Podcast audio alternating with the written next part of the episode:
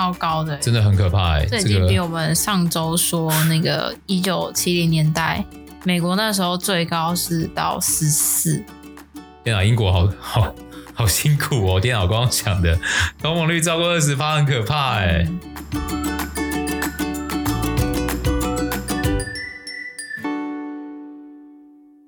大家好，我是 Hugh，欢迎来到 Hugh 说财经。我是 Sarah。啊、先一起看一下上周市场。上周市场两天盘整，两天上涨，所以上周的标普五百是涨二点五三个 percent，纳斯达克涨二点五六，道琼涨比较少，涨一点五六，然后小型类股 Russell 两千涨最多，涨三点三个 percent。那上周欧股的话是涨零点七二，日股是涨二点六，日股表现非常好。然后上证综合指数是涨二点三七，但是香港恒生指数是小跌零点四六。那我们看一下上周西德州原油持续小跌，来到八十五块四，是跌一点七四个 percent。金价的话是持平在一七二四左右。一起看一下上周重要的比值哦，美国十年国债殖利率啊、呃、已经来到三点三一，是小涨三点七个 percent。哦，其实这应该不应该看涨几个 percent 了，反正就直接看它现在的数值是三点三一，然后。三十年应该也是在三点三左右，三点一二左右，然后两年是三点四嘛，嗯，好，所以现在利率倒挂已经持续两三个月了，很久，好，所以这个景气衰退对某一些经济学家来说是正在发生，那有一些是认为快要发生了，嗯，那市值与 GDP 的比值当然随着股市上涨，它也涨，从一百七来到一百七十七，大型股跟小型类股上周的比例变动不大，是小跌零点一八。也就是说，小型类股相对大型类股好一点点，但基本上是还是同步的哦。那新兴市场跟全球市场的话，是新兴市场表现比较落后啊，因为可能美元走强的关系啊，所以再加上上周美股是周五是不是涨比较多啦？对，所以雅股应该是或者新兴市场应该今天会开始反应了。嗯、那这个新兴市场跟全球市场比值是跌三个 percent 哦，也就是说，全球市场是表现相对比较好。那恐慌指数的话是从二十五掉到二十二，然后跌十个 percent，哦，这个 fix 变动很大，波动超大的。对啊，那我记得我那天看到一个数字是现阶段的看空期权，嗯，是有史以来最多的时候，哦，就机构法人花了八十几亿美元去买 buy 一个 put，嗯嗯，对，所以。这件事情有时候可能也会是因为当它到一个极端的时候，就会变成一个反指标嘛。哦、对对，但也可能这是机构法人看到未来有一些我们没看到的事情哦。嗯、这时候的看空的付的权利金比金融海啸要多四倍。哇，这么多！嗯，有史以来最多。这些钱都是机构法人付的哦。嗯、这八十几亿是付掉，基本上你就是当掉到水里哦。对，美金哦，不是台币哦。嗯、好，跟大家分享一下看到恐怖的数字啊、哦。然后油金比的话是小跌一点八九，然后因为最近这个，我觉得油价最近的崩盘，当然第一个美国有努力在做这件事情嘛，释、嗯、放这个战备储油。对。那一方面我不知道跟景气的关联大不大，就需求到底是不是衰退很快，嗯、不知道。好，所以这个大家接下来看哦。那呃，相信油价还是会有蛮强支撑，是因为 OPEC Plus 他们一直都在讲嘛，就就是。你只要再下来，你就他就要再减产哦，所以反正他们现在就是用减产这件事情来，来 hold 住对，来 hold 住那价格。那科技股跟传统类股的比值基本上没有动哦，所以又呼应了大型类股、小型类股，然后科技股、传统股，就是现在的盘其实就是全部同步的，没有在管说你是什么类股，嗯，反正就是同步走，同步涨，同步跌。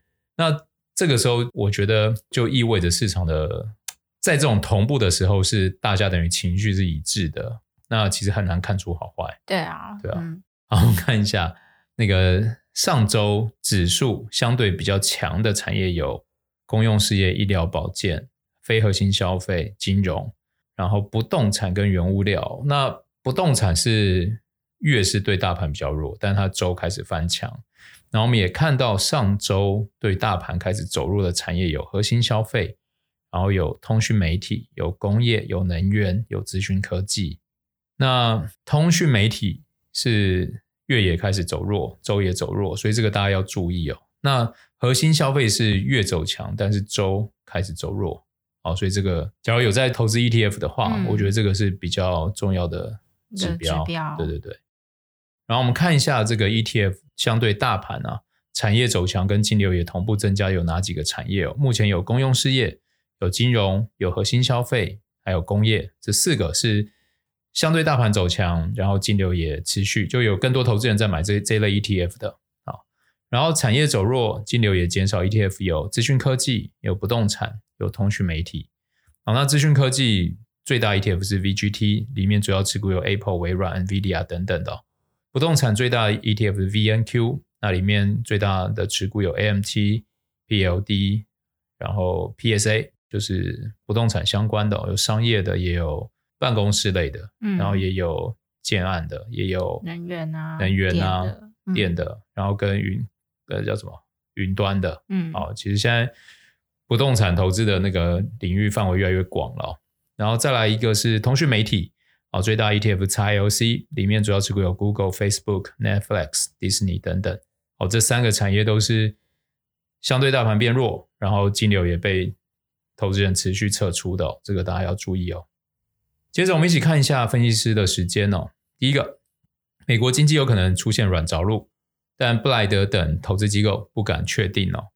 现在我们大家在看到两件事，一个就是硬着陆，一个软着陆嘛。然后硬着陆是因为看到，就像我们刚刚在讲那个国债殖利率倒挂，对，倒挂已经越来越久了，所以呃，这这一点是让一些机构认为就是会硬着陆的一个很重要的原因。嗯、那软着陆呢，是另外一派认为八月份非农就业数据其实还是还不错，然后。非农新增就业报告是三十一点五万人，远低于修正后的前值五十二点六万人。然后八月的薪资涨幅也有所下降，加上八月的失业率是三点七，高于市场的三点五。哦，所以假如就业的状况没有再像之前那么火热，然后也许就不需要再这么鹰派，然后带动软着陆。那我们可以看一下摩根士丹利的首席固定收益策略师表示哦。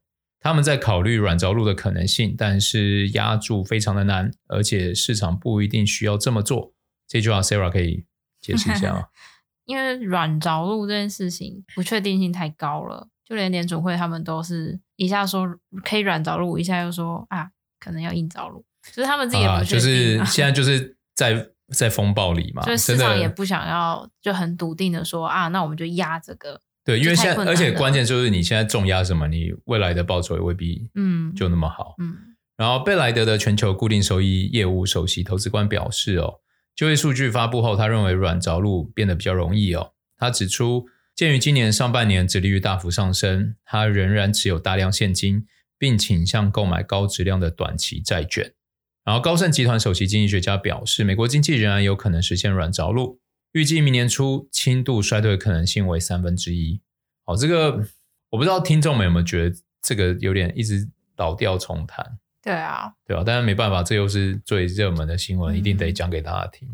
啊、而且到底硬着陆还是软着陆，真的只只能看数据。对啊，就等数据出来才知道。就是大家觉得软着陆好像可以，但是能不能做到，不知道，一个问号。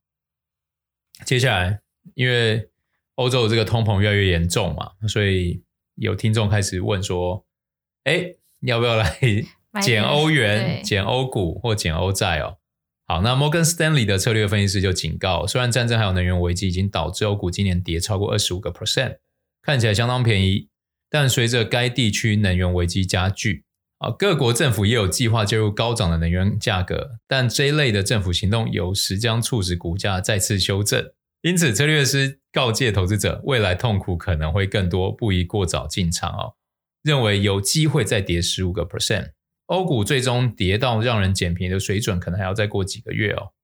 由于来自十五个国家企业组成的 MSCI 欧洲指数，本益比目前为十一点一倍，低于历史的十三点五倍哦。目前众多分析师普遍对今年还有明年的获利公司仍然过高，他认为估值将会再下降。且本一比会再下降到十的低水准哦，这就是估值会再低，然后本一比再调低，就会双重调低，乘数效果带动股市下跌嘛。这样好像讲美股的时候没有讲过，对，每次讲财报都会讲到这件事情。然后另外也有策略分析师认为，欧洲已经濒临经济衰退哦，且正式踏入更艰难的时期，预计明年欧洲企业获利将萎缩十个 percent。那欧洲央行正在加速收紧货币政策，利率上升基本意味着本益比下降，且可能导致经济更大幅度的放缓。因此，预估欧股最终会跌到真的令人捡便宜的水准，但还没到。他们觉得还没有到最便宜的时候，对啊，只能慢慢看。然后再来就是英国的新首相特拉斯上任，好，他将迎接一个可怕的经济泥潭，还有能源危机哦。并且是创新低的英镑，还有英国国债，但我觉得其实它现在是一手烂牌，再烂也很难更烂了、啊嗯。对啊，对啊。那我们一起回顾一下英国第二季的经济状况哦。英国第二季的 GDP 是下滑零点一个 percent，经济陷入萎缩，通膨率是 G7 国家里面最高的，七月的通膨超过十趴。然后英国的贸易赤字创下有记录以来最高的水平哦，主要是飙升的燃料成本，还有增加的石油进口量。是逆差扩大的主要推动力哦，其实就是来自于能源价格。对啊，能源价格的冲击。那我们就接着来看一下分析师们对于英国接下来的一些看法哦。第一个就是分析师们对于英国的通膨、能源成本不断攀升哦，他们认为英国明年的通膨将持续上升，将导致英国经济萎缩三点四个 percent。那花旗银行预测英国明年的通膨将升到十八点六个 percent，高盛则警告。由于能源成本不断飙升，英国明年的通膨率可能超过二十二趴。光从通膨来看，超高的，真的很可怕哎！这已经比我们上周说那个一九七零年代美国那时候最高是到十四。天啊，英国好好好辛苦哦！电脑刚刚想的通膨率超过二十趴，很可怕哎。嗯、好，这个所以大家不要急着去捡英镑便宜哦。嗯。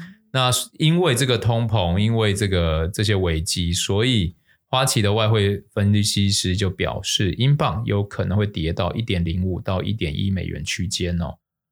然后也有资产管理公司的首席投资官预估，明年英镑可能对美元跌到一比一的水平，这是一个很惊人的。因为我记得以前英镑对美元十几年前应该是一点六，后来跌到一点四就已经很便宜了。然后今年是现在是一点一几了，一点一多。前几个月还有到一，真的。你看，其实是所以大家来看这个叫，我记得经济学有一个理论嘛，就是通膨物价乘以货币两边是要相等的嘛。嗯、好啦，因为你现在拿英镑，你现在换英镑看起来很便宜，但你去英国生活就爆炸贵。对啊，所以你其实买的成本是差不多的。然后我们接着看一下，英国为了缓解飙升的能源价格影响的生活成本哦。货币政策可能会和财政政策出现对撞，然后并且引爆这个货币危机哦。因为英国新首相特拉斯六月就职，八号就宣布任内首相重大政策，主要就是针对能源价格危机哦，向国会提出加户能源费用上限一年不得超过两千五百英镑的计划，实施两年到二零二四年。这项庞大的补助计划预算可能高达一千五百亿英镑哦。那我们看其他这个分析师怎么说。哦 J.P. Morgan 的英国经济学家就说，大型财政刺激会降低衰退几率，也会让经济还有劳动力的韧性高于英国央行八月份的预期。英国央行将有更大压力，需要靠高利率棒打通膨。因此，这个情况下，货币政策会和财政政策对撞。荷兰国际集团的利率策略分析师也认为，英国政府越慷慨，英国央行就会更激进了，就是政府跟央行的对干嘛？对啊，一个补助，然后一个要压通膨。对，就嗯，好。那德银的外外汇策略分析师则称，特拉斯有意减税刺激经济，但英国赤字庞大，需要外来资金挹注。要是推行大规模的财政政策，将引爆货币危机哦，并且指出激进的财政开支、大型的能源危机、英镑贬值，曾迫使英国在一九七零年代向 IMF 求援哦。这个现在的状况跟当时是出奇的相似。好，讲完可怕的英国，我们来看一下中国。中国经济放缓正在减轻通膨压力哦，特别是降低进口商品还有大宗商品的通膨压力。分析师认为，中国经济趋缓将使大宗商品价格下降，且中国内销遭遇困难，两者都将降低全球通膨。而 J.P. Morgan 全球经济学家认为，这将降低全球通膨。从今年的第二季九点七降到五个 percent 哦，哦，这个以通膨来说是一个好消息啦，嗯、但以经济层面来说好像不太妙。对于中国经济来说，对，嗯，那不过目前这种降温状况并还没有反映到美国，所以野村证券高级美国经济学家认为，这种背离状况若持续下去，那背后原因将会是美国自己国内的因素啊，例如不确定的通膨预期、更快速的薪资增速，还有国内分销商强大的定价权以及运输成本上升等等。哦，这个就是突然有人跳出来说：“哎呀，即使中国在衰退，你也不要高兴太早的意思。”嗯。好，最后我们看一下强势美元的影响哦。强势美元将使中国还有大陆成为资金逃离 ETF 的重灾区。啊，根据彭博数据显示哦，截至九月二号的一周，投资者从美国上市的新兴市场及特定国家 ETF 总共撤资了十二点一亿美元，规模是二零二零五月以来最大。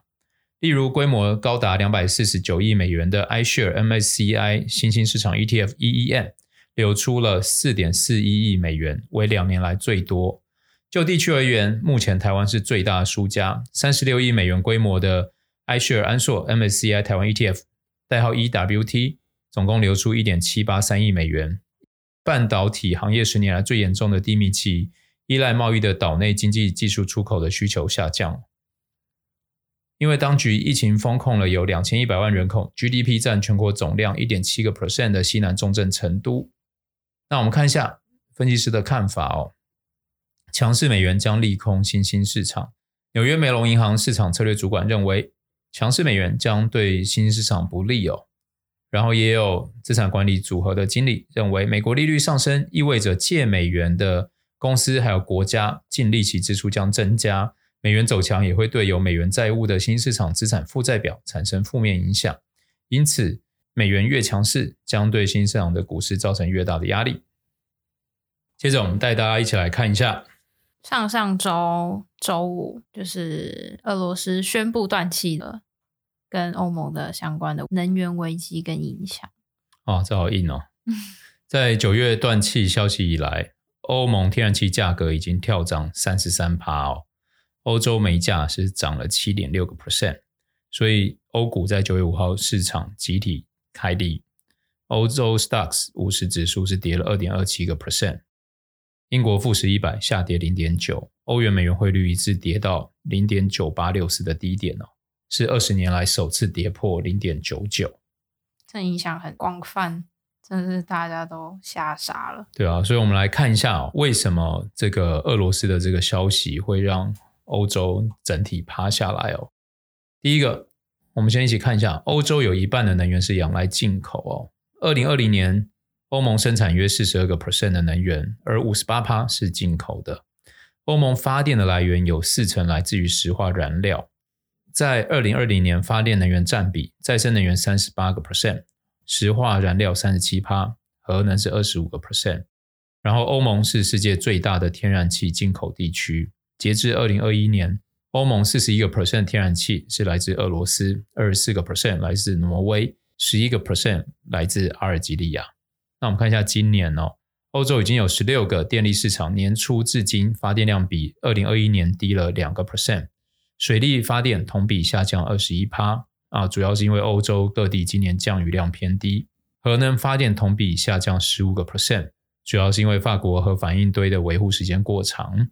然后天然气发电同比上升六个 percent，煤炭发电同比上升十四个 percent 哦。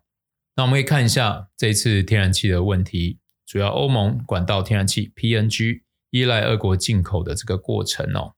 欧盟在九零年代开始，欧盟的天然气几乎一直都超过俄罗斯的出口量，但因为过度开采严重影响当地环境等环保议题，使欧盟国家陆续关闭油田哦，也开启了欧盟进口天然气的开端。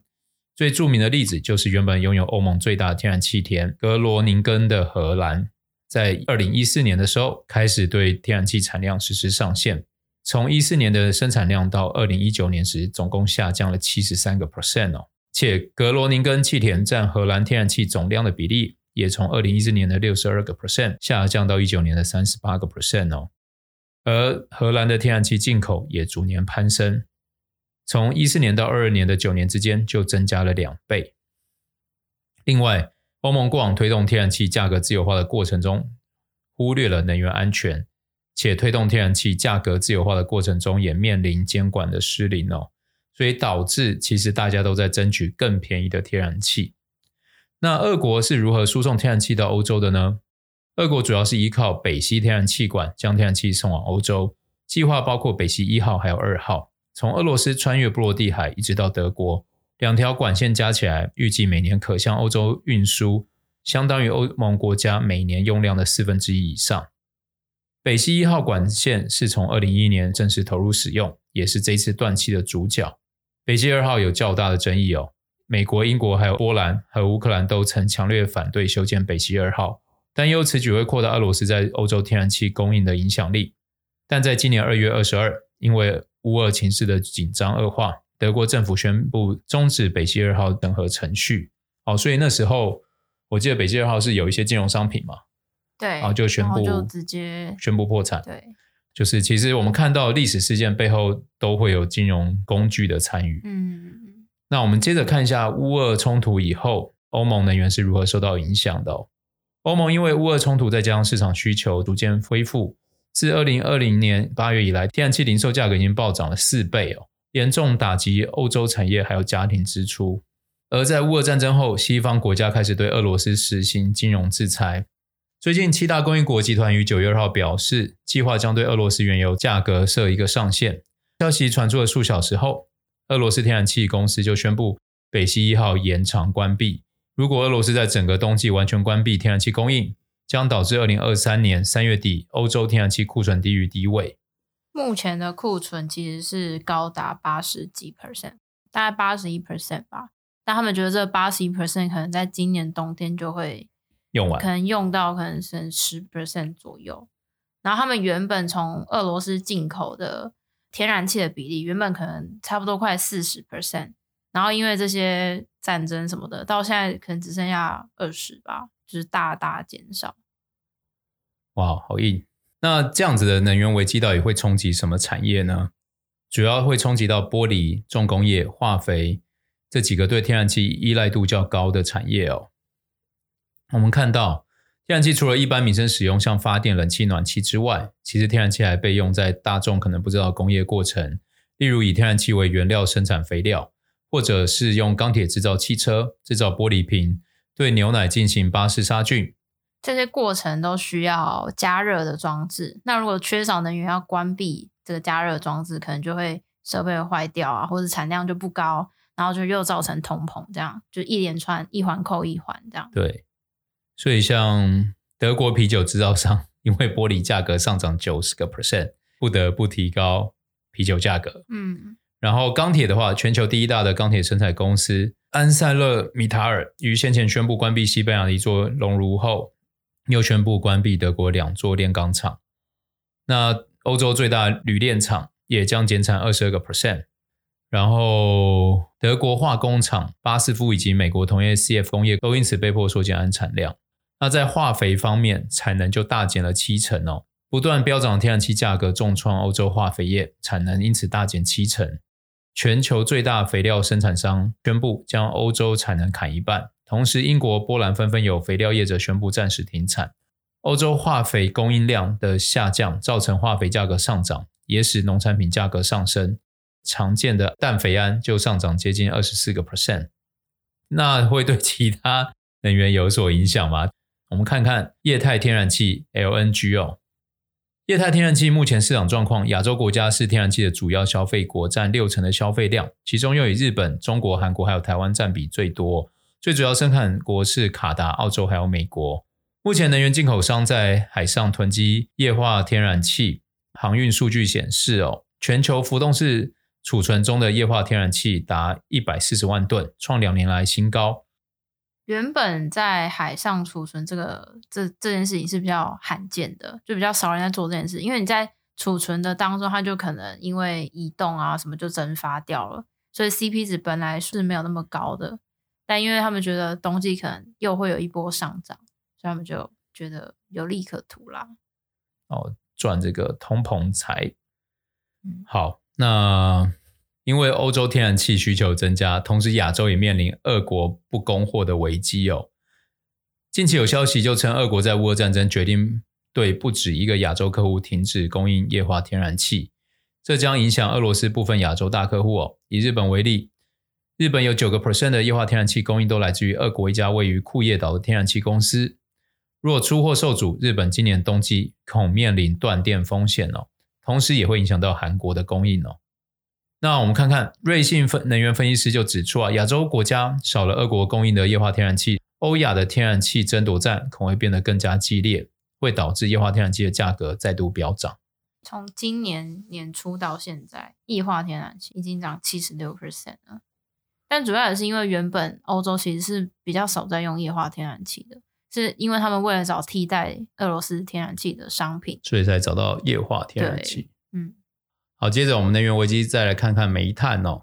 煤炭目前的状况，主要消费国为中国、印度，主要出口国则为中国、印度和美国。全球煤炭市场预计将从二零二一年年复合增长率八点四个 percent 增长到今年的六千四百五十七亿美元。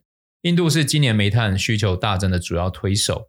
此外，欧洲当地改用煤炭发电。国际能源总署预计，欧盟的煤炭消费量。将在今年同比增长七个 percent 到四百七十六吨。欧洲需求大涨，排挤到亚洲哦。俄罗斯原先是欧洲煤炭最大的供应国，比重高达了四十五个 percent。怎么什么都从俄国、俄罗斯拿？因为他们的他们的原料对原料类其实是真的很多。好，随着欧洲将禁止向俄国采购煤炭，转向澳洲、南非还有哥伦比亚购炭。欧洲需要与亚洲市场竞争哦。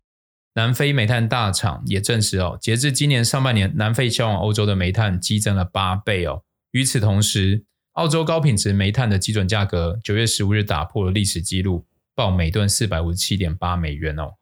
国际能源总署也预测，今年全球煤炭需求将打平近十年高点，明年预料更会刷新历史纪录哦。那讲了这么多恐怖的东西，我们看看欧盟到底要如何摆脱俄罗斯哦。欧盟自八月九号开始缩减十五个 percent 的天然气用量。那除了这个开始使用替代能源以外，各国也开始推出新的能源计划。德国从乌俄战争以后就积极的降低对俄罗斯的能源依赖。俄罗斯进口石油占德国的进口量已从三十五个 percent 降到二十五个 percent，天然气从五十五帕降到四十帕。煤炭则从五十帕降到二十五帕哦，但整体而言，这个从俄罗斯进口的能源仍占德国很高的比例，因此德国就推出四百亿欧元的援助计划，以协助消费者因应高扬的电价哦。那为了稳定电，为了稳定供电，原年底除役的核电厂仍继续运转。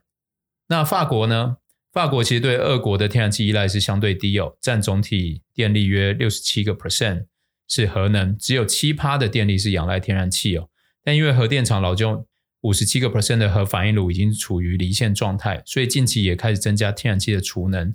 现在法国的天然气储备已经达到九成以上。接着，法国将实施五十年来最大规模的节电运动，也迫使企业必须在十月之前提交用电量减少十趴的计划，否则将面临电力还有天然气的强制配给。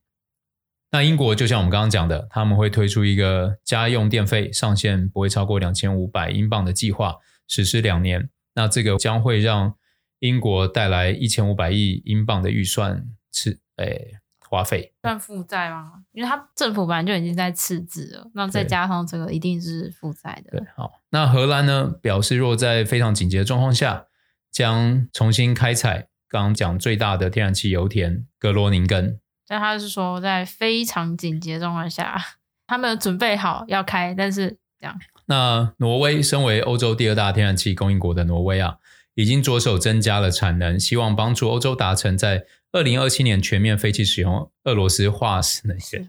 所以整体而言，俄罗斯断气对欧洲经济影响非常巨大，可能在推升本来就严重的通膨。而各国提出的能源援助计划，都可能像本周分析师时间第三篇。讨论英国能源一千五百亿计划一样，面临货币政策升息会与财政政策扩大支出产生对撞的可能。欧洲央行上周加息了三码，且预计十月初开始讨论缩减资产负债表，而这一次将缩紧资金，但财政支出又扩大，又做了这个对撞的事情哦。尽管欧洲各国正积极的寻找天然气的替代能源，但欧盟目前采取的行动都只是为了解决这个冬天的燃眉之急。而开始使用液化天然气或者煤炭等传统能源，因此短期难以断定这次断气是否可以加速欧盟转型再生能源。如果要确认断气是否能推动能源转型，应该要再继续追踪欧盟有没有推出大型再生能源的投资案。以上就是本周的说财经。对，欧盟能源危机与影响，真的是千千面啊！希望这个短短这这这几分钟，可以为大家补充。对，那假如大家觉得想要知道更详细的这个文案资料，哦，可以来信索取。我们只要填一个表格，很轻松，啊，我们就会寄邮寄给你们，好不好？那以上就是这周的 Hugh 说财经，我们下周见。我们下周见，拜拜。